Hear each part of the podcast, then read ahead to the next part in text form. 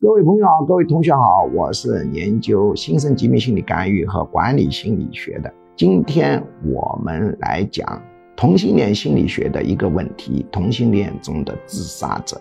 同性恋本身不是心理疾病，但同性恋者获得心理疾病的概率比常人要高很多倍，有的文化体的数据显示要高七倍。那么同性恋者的自杀的比例也比常人来的高。那么它的核心原因是什么呢？排在第一位的原因，那就是潜意识深处对同性恋身份的不认同，是口头认同，意识层面认同，自己认为认同，潜意识没有认同，觉得自己不配在人间存活，造成了他们自杀率的上升。其次是关系的不稳定，第三是没有后代导致的一个安全感的缺乏。当然。